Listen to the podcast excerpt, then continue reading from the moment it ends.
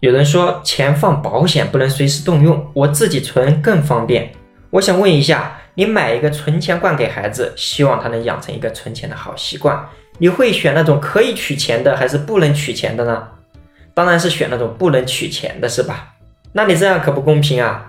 给小孩存钱，你选那种不能取钱的存钱罐，还有我们大人自己存钱，就要选择那种方便能随时取钱的。或许你会说啊。话虽然这样说，小孩子不用花钱啊，可我们大人各个方面都要花钱。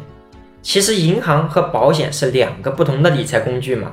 这就像我们家里的冰箱里面的冷藏区和冷冻区一样，各有不同的功能啊。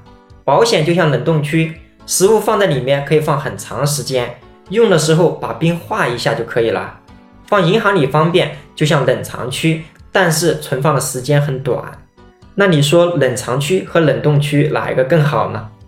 那这里是知情说保险，让我们一起聊更真实的事，道更朴实的心，走更踏实的路。